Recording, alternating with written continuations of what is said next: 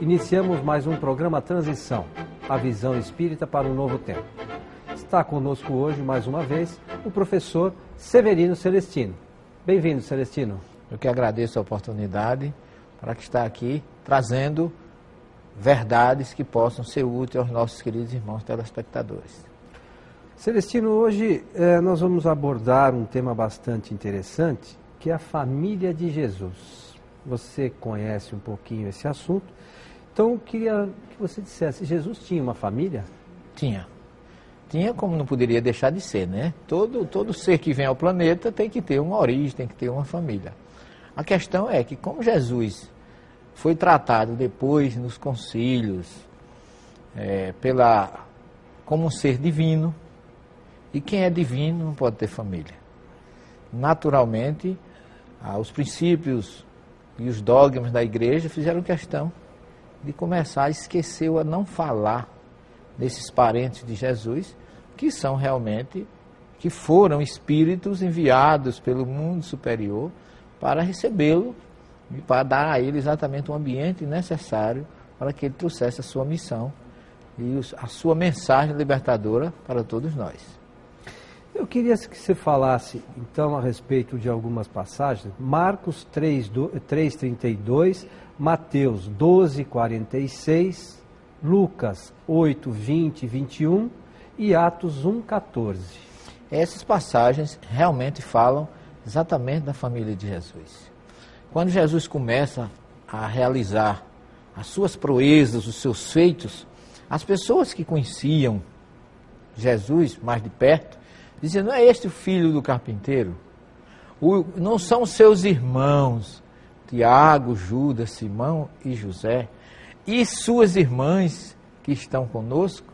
Quer dizer, no mínimo, Jesus tinha duas irmãs, senão eles não teriam dito suas. suas. Não se sabe o nome, o Evangelho não dá o nome. Mas se dá literalmente em todas essas passagens, inclusive em Tiago, em Atos, como você coloca aí, tem lá uma passagem que a, a nova comunidade se reunia e a eles est, estavam com eles presentes sua mãe e seus irmãos. Ou seja, a família de Jesus, depois que ele é crucificado, adere completamente à sua mensagem e toda ela teve um papel muito especial na história do cristianismo e, sobretudo, na sua descendência.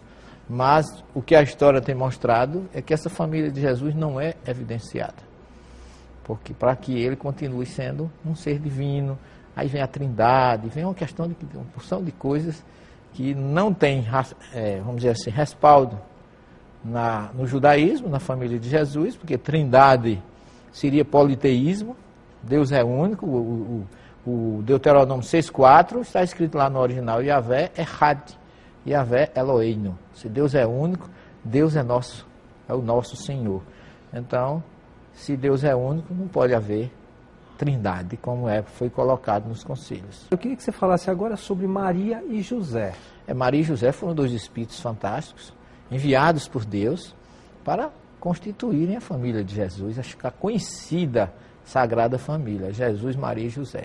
Mas na literatura e na história é uma controvérsia muito grande sobre isso. José apre apresentado, pode ver nos ícones da Renascença ou de outras é, citações ou criações, com um homem já velho, com 90 anos, que não tinha mais condições nenhuma de ser pai, de ser para poder, Maria jovem, continuar como foi é, preocupação sempre dos dogmas da igreja, que ela fosse eternamente virgem fisicamente.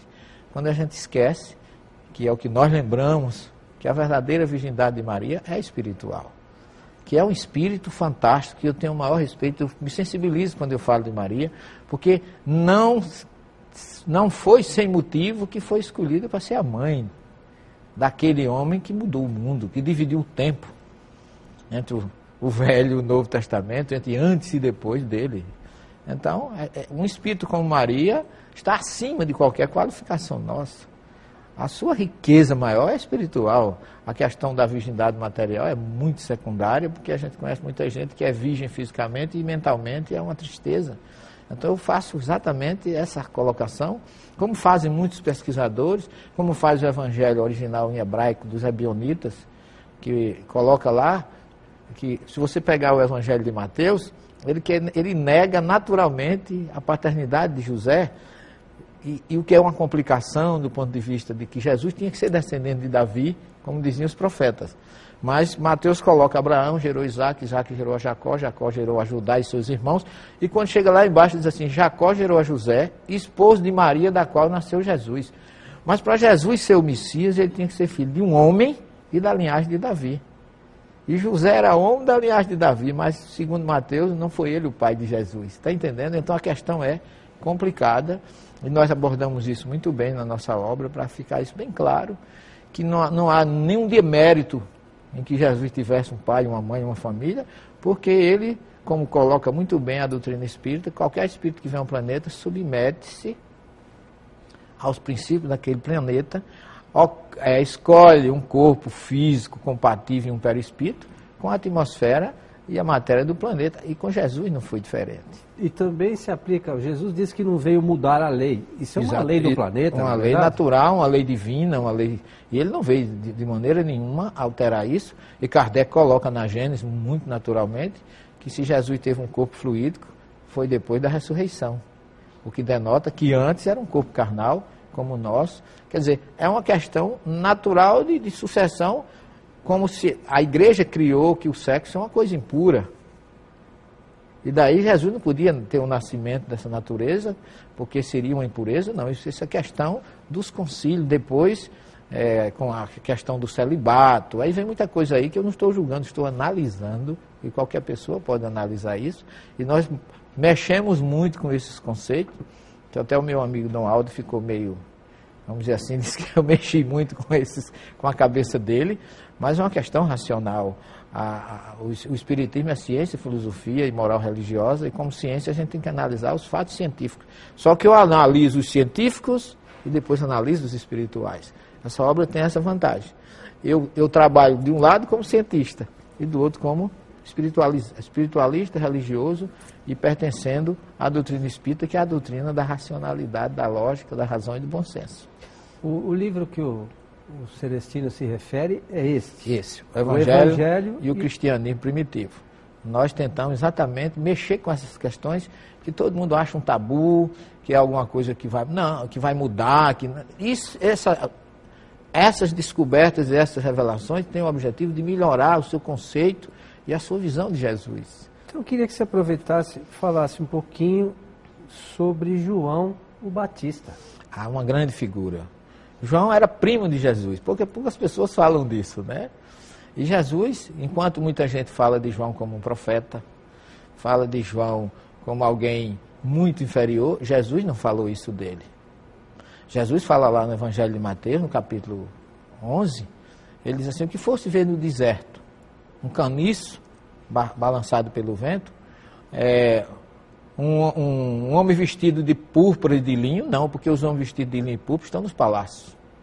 Mas um homem vestido de pele de, came, de, de, de camelo e um homem que é, fostes ver um profeta muito mais que um profeta. Veja que Jesus coloca João acima de um profeta, mas um mensageiro, um mensageiro de Deus. E dentre os filhos de mulher, ninguém foi maior do que João. Se vocês querem saber, é ele, o Elias, que devia voltar. Jesus diz literalmente que João Batista é a reencarnação de Elias. As pessoas se chocam, quem não, quem não acredita em reencarnação se choca com esperneia, isso, esperneia. Né? Mas é Jesus que está dizendo o que estava se cumprindo uma promessa do profeta Malaquias, que está lá no capítulo 3, dizendo: Eu vos enviarei o profeta Elias. Quer dizer, todo mundo esperava esse profeta Elias que voltava. E Jesus disse que ele voltou, mas voltou reencarnado como João Batista. E cumpriu a sua missão de mensageiro, porque Isaías 40 diz que uma voz que clama no deserto. A voz de João começou clamando, clamar em hebraico, é, licrou, o corê é chamar as pessoas à mudança, a reforma interior. E era isso que João fazia. Razaru batechuvá, rosé, ou é, é voltar. É, é, rosé, voltai-vos para Razaru, voltai-vos para dentro de vós mesmos. É uma expressão do imperativo é, do hebraico. É uma, é uma lei, voltai-vos, não é uma, uma solicitação, não é um pedido, é uma ordem. Razaru, voltai-vos para bater chuva. Chuva é voltar, bater chuva para uma volta interior. João está cobrando a reforma interior, o que chocou muito os fariseus daquela época, porque João dizia que eles tinham que se voltarem para Deus porque estava chegado, o reino estava próximo.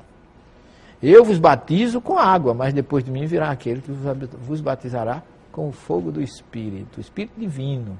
Espírito de Deus, Espírito superior, não é entidade fazendo parte de uma trindade, como você colocou aí na parte anterior do programa. Mas a centelha divina que habitava nele. O fogo, é, batizar com fogo, o fogo é um princípio que está presente nas questões é, judaicas. Você vê que Moisés foi chamar a atenção lá no Monte Sinai pela sarça ardente. O fogo que ardia, mas não se consumia. Os dez mandamentos foi escrito na pedra com fogo. Pirografia. Uma nuvem de fogo seguia o povo hebreu. A aliança de Deus com o homem foi atrás do fogo. E segundo João, Jesus veio resgatar e renovar essa aliança. Então, Jesus diz tudo isso de uma forma naturalmente. Se vocês querem entender, é ele, o Elias, que devia voltar. E quem tiver ouvido para ouvir, ouça. Por quê? Porque muita gente podia ouvir e achar que não era. Jesus está chamando exatamente essa compreensão. E até hoje tem gente que se diz cristão, seguidor de Jesus, que Jesus fala disso e não acredita. Eu acho até curioso, porque quando Jesus, quando pergunta se, se João Batista era um profeta, todo mundo diz que era. Agora, quando diz que é o Elias, diz que não, porque perguntaram a ele, ele disse que não era o Elias, mas que Jesus disse que era. E entre João Batista e Elias, eu fico com Jesus. Quem quiser ficar com, com, com Elias, fique. eu fico com Jesus, que é realmente o mestre e aquele que nos informa, mesmo João Batista não se lembrando, porque a gente não se lembra quem foi, graças a Deus, ele dizia, ele negou que era profeta e que era Elias, mas Jesus disse que ele era mais que um profeta e que era o Elias. E essa é uma, uma informação que está lá em Mateus 11, que eu acho claríssima e não deixa sombra de dúvida da figura e da importância que foi João Batista, o filho de Zacarias e Isabel, primo de Jesus, que veio para identificar Jesus e o identificou antes do batismo como o Cordeiro de Deus. O Celestino, no cristianismo primitivo, que você fala aqui no seu livro, o Evangelho e o Cristianismo Primitivo, queria que você fala sobre a figura de Tiago. Todos os irmãos de Jesus tiveram seu papel importante, mas Tiago é o maior. Nós temos três Tiagos conhecido. Tiago, filho de Zebedeu, que é irmão de João, discípulo bem amado. Tiago, discípulo de Jesus, que na verdade não é Tiago, é Jacó. É uma tradução errada do grego. O nome original é Yaakov. Então nós temos esse, esse primeiro Jacó, Tiago, discípulo de Jesus, irmão de João, o, bem, o discípulo bem amado. Tiago, filho de Alfeu, que alguns chamam de Tiago menor, que também era discípulo de Jesus, está lá em Mateus capítulo 10. E Tiago, irmão de Jesus, chamado, conhecido como Tiago o Justo. E esse Tiago foi o verdadeiro sucessor de Jesus e não Pedro. E é o que diz a história. Você pega o quinto evangelho, nós citamos aí, o quinto evangelho, que é o evangelho de Tomás, ou Tomé, que lá no versículo 12 está dizendo: os discípulos chegaram a Jesus e disseram, mestre, tu irás nos deixar. E quando tu não estiveres mais conosco, a quem buscaremos? E Jesus disse: Quando eu não estiver mais com vocês, ide a Tiago, o justo, para que os céus e a terra foram construídos. Ou seja, Tiago, segundo Paulo, foi uma das colunas da igreja. Tiago sucedeu Jesus por 30 anos em Jerusalém. Não era Pedro. Pedro de, dava satisfação a Tiago. Tem várias citações lá que Tiago, reunido com os anciãos, Pedro dizia: Contai a Tiago o que aconteceu comigo. No famoso concílio, o primeiro concílio do ano 49, toda a resolução, que foi aquela divisão entre o cristianismo de Paulo para os gentios e o cristianismo de Tiago, que Tiago pregava um cristianismo judaico-cristão. Ele dizia assim: seguir Jesus, porém não esquecer Moisés. Tiago já foi, ou Paulo já fez completamente diferente. Paulo abominou o judaísmo e seguiu um cristianismo que muita gente acha que é de uma salvação pela graça.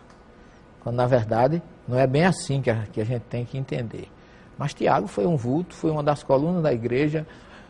O cristianismo dele vingou até o ano 62, quando ele foi apedrejado e morto, acacetadas por ordem de Anás, lá em Jerusalém.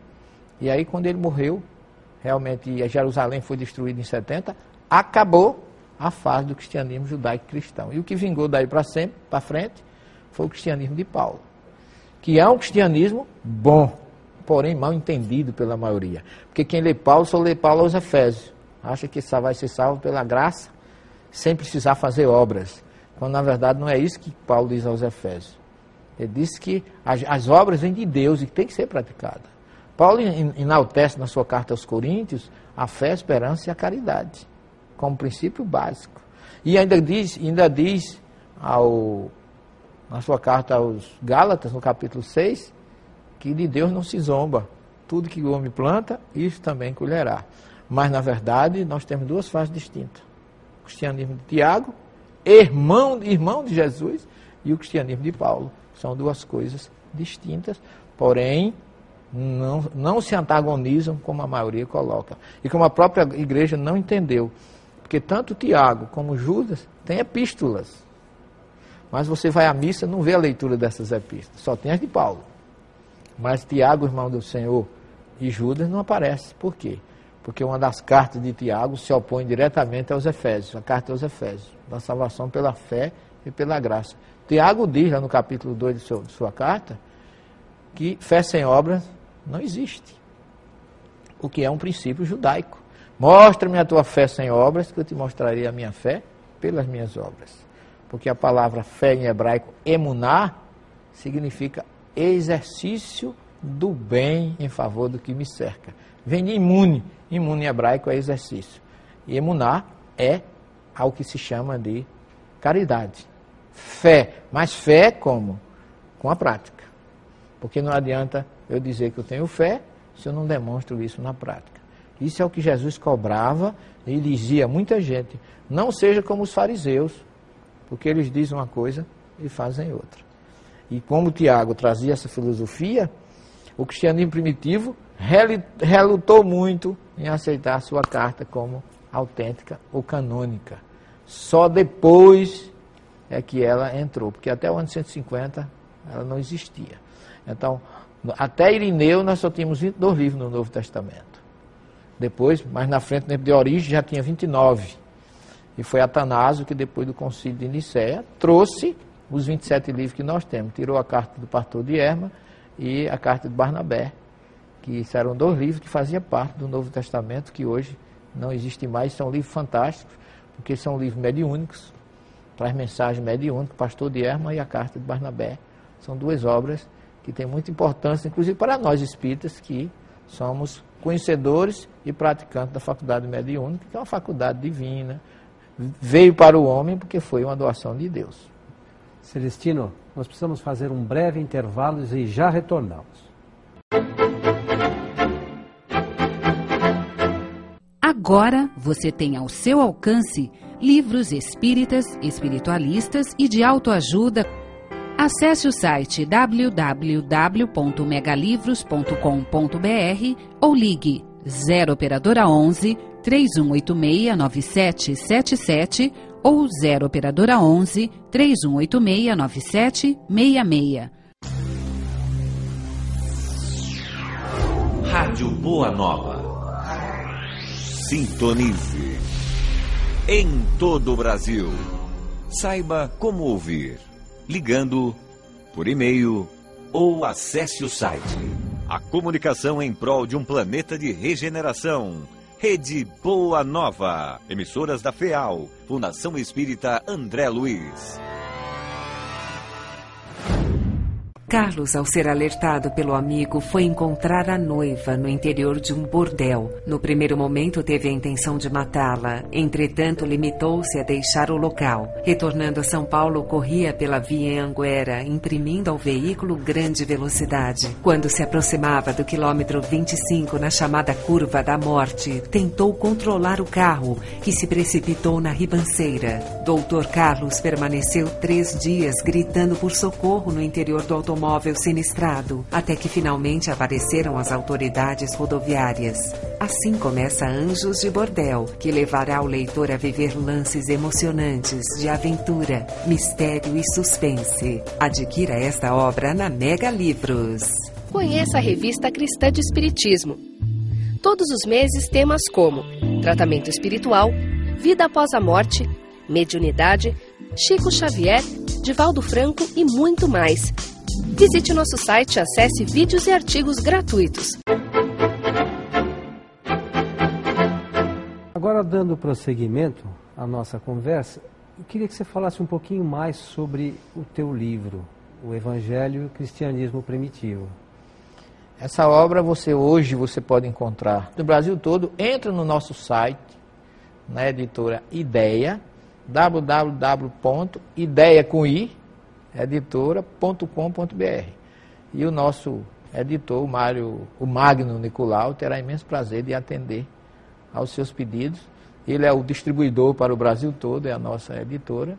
E nós estamos trazendo um produto que eu diria que vai mexer um pouco com a cabeça da ortodoxia, dos dogmas, vamos dizer assim, do cristianismo, da igreja. Mas o objetivo é resgatar a mensagem de Jesus. Nós temos aí um, um capítulo só sobre a parábola do bom samaritano, que está assim, com uma, um, um cunho, vamos dizer assim, todo judaico, mostrando um Jesus judeu falando para judeus sobre um princípio que é o amor incondicional pelo ser humano. Porque quando Jesus diz assim, um homem descia de Jerusalém a Jericó, ele está dizendo que aquele homem foi atacado por ladrões porque ele, em vez de, de, de subir, ele estava descendo. Porque o, o templo fica no alto e Jericó fica embaixo.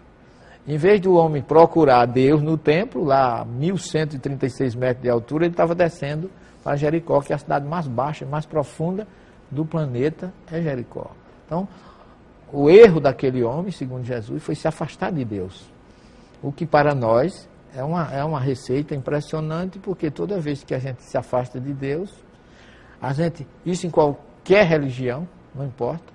Baixou a vibração, você sintoniza com a inferioridade e você pode ser assaltado nas estradas da vida por obsessões, por outras e outras, depressão, mal-estar, desengano, e inúmeras coisas que são símbolos daqueles que não procuram a luz e procuram as trevas. Então é uma parábola ecumênica que nós mostramos porque Jesus chamou é, aquele, aquele samaritano para fazer parte dela, que era uma pessoa renegada, mas que foi o exemplo da solidariedade com o ser humano. O, e essa visão de Jesus tinha exatamente de mostrar que o sacerdote, o levita, que deviam atender aquele homem, não cumpriram o seu papel. E nós não devemos condenar esse sacerdote nesse levita, que nós temos muito deles, ainda hoje. E o que deve valer para nós é essa busca de servir, de amar indistintamente o ser humano, que é uma criatura de Deus que merece todo o nosso respeito e todo o nosso amor. O nosso trabalho é um trabalho de pesquisas, vamos dizer assim, científico, cristão e espiritual. Então a gente vai àqueles locais e ali a gente analisa, sente, é diferente de você narrar daqui e você sentir ali a, aquela telecinesia, como diz Kardec na sua classificação, que é a energia deixada por alguém em determinado local que ele passou. E Jesus ainda hoje resplandece, reflete sobre nós a sua energia espiritual. Você tem uma ideia, Cafarnaum mexe sempre comigo. É uma cidade que eu chego ali, eu conheço tudo. Não precisa é, ninguém me dizer nada. Eu sei onde tem todas as coisas. Inclusive eu tive revelações lá fantásticas, que a gente tem um capítulo exatamente sobre essa experiência vivida lá nós temos nessa nossa nova obra, porque ali eu tive uma revelação espontânea, que mexeu muito comigo. eu digo que foi no dia 25 de setembro de 2000, muita gente já conhece, eu já falei disso em algumas conferências, mas eu nunca me canso de falar. Porque eu, eu, eu tive visões ali, eu vi coisas que eu, eu, algumas eu nem narro, para não parecer, é, vamos usar um termo nosso aqui da doutrina, obsessão, né? Mas realmente eu acho que foi muito enriquecedora na minha vida. E aliás, eu penso ainda em lançar uma obra exatamente sobre isso. Sobre o Evangelho na geografia espiritual. Porque a gente no momento sente coisas, vê outras, e é, e é uma riqueza assim de informações muito grande. No início do programa, que se houvesse tempo, eu ia pedir para você falar sobre o Espírito Santo, né? Que existe um problema de tradução aí nos evangelhos. Eu queria que você comentasse a respeito. Primeira coisa é que Trindade não, é, não, não tem na Bíblia. Tá certo? E Espírito Santo é uma tradução que no grego não é Espírito Santo, é um bom espírito. Desde o texto original, o grego já traz isso. No hebraico, você tem o chamado Ruach HaKodesh, que seria o Espírito Divino ou Sagrado, que essa centelha desce sobre nós mas não é numa forma de um Deus, nem de um personagem. Nem como a igreja colocou três pessoas. O Pai, o Filho e o Espírito Santo, que foi o concílio de Nicéia que, que colocou isso. Mas nós temos Deus como ser supremo, absoluto, lá no, no, no Deuteronômio 6,4. Temos Jesus como seu filho, nosso irmão, enviado por Deus. E que Jesus nunca disse que era Deus. Quando disseram que ele era bom, ele disse: por que me chamas de bom? Bom é meu Pai que está nos céus. Jesus, quando ele entrega na cruz, ele diz: Pai, em tuas mãos eu entrego o meu espírito. Quando Salomé pediu para Jesus colocar João à direita e Tiago à esquerda, quando tu estiver no teu reino, coloca meus dois filhos, João de um lado e Tiago do outro, porque mãe só pede pouco, né? Ela só queria isso para os filhos dela, né? Mãe e mulher só pede pouco. Então, na verdade, ela queria que Jesus desse isso, e Jesus deu uma resposta desconcertante. Porque ele poderia ter dito, você não precisa me pedir isso, eles já estão comigo, já estão todos salvos. Mas ele não disse isso. Ele disse, mulher, você não sabe o que você está me pedindo. Eles podem até beber o cálice que eu, bebe, que eu vou beber. Agora, quanto a sentar à minha direita e à minha esquerda, não cabe a mim decidir. É meu Pai que está nos céus. E é isso que a gente tem que refletir. Jesus nunca disse que era Deus. E ele sempre colocou: se você quer ir ao meu pai, eu sou um caminho, mas um caminho para mudança sua. Eu não estou para levar ninguém nos braços, independente de que você faça esforço, não. Por quê? Porque muitas vezes ele disse a ninguém é dado saber o dia nem a hora, quando ele diz lá no sermão escatológico. Ora, nem Jesus sabia o dia e a hora de determinados acontecimentos, só meu Pai que está no céu. Então ele separou muito bem isso e nós não devemos fazer confusão. Então Deus é um, Jesus é outro. E o Espírito Santo não é uma, uma, uma entidade, uma pessoa, como a igreja coloca, três pessoas numa só, que foi o concílio de Nicéia que colocou isso. Espírito Santo é a centelha divina que habita, que faz com que nós sintonizemos com o bem. É a sua sintonia com Deus. Daí porque a nossa imagem e semelhança com Deus não é física, é espiritual. A centelha divina que está em nós que nos desperta o amor, a fraternidade, o perdão, a renúncia, a benemerência para com todos, esse é Deus em nós, agindo sobre os nossos irmãos. É mais ou menos isso que eu coloco como esclarecimento sobre a sua pergunta. Celestino, estamos chegando ao final do nosso programa. Eu gostaria de poder contar com você outras vezes aqui conosco e pediria que você deixasse uma mensagem para os nossos companheiros que estão nos assistindo. Eu queria Coelho, agradecer a oportunidade que esse programa tem me dado. Esse programa tem uma penetração muito grande, nacional e internacional. E dizer a vocês que eu me sinto muito feliz de poder ser um instrumento da vontade de Jesus. Não que eu, que eu seja santo, que eu seja melhor do que ninguém. Eu acho que nós cristãos temos uma responsabilidade muito grande de dar testemunho do amor de Jesus para aqueles que nos cercam, em casa, na rua, na família. Lembrando que Jesus disse que Ele era a luz e que nós somos a luz do mundo. E que essa luz só será transformada em algo positivo se essa luz for transformada em obras. Brilhe a vossa luz diante dos homens, para que veja as vossas boas obras. Ele não disse para que veja a vossa religião, para que veja o nosso, é, a tua filosofia, não. Brilhe a vossa luz para que vejam as vossas boas obras e glorifique vosso Pai que está nos céus. Então eu acho que nós devemos procurar brilhar a luz que Jesus nos deixou, mas transformada em obras. E que ele permaneça no coração de todos vocês, meus queridos telespectadores, e até uma próxima oportunidade. Muito obrigado, Celestino. E esperamos nos encontrar no próximo Transição, a visão espírita para um novo tempo. Até lá.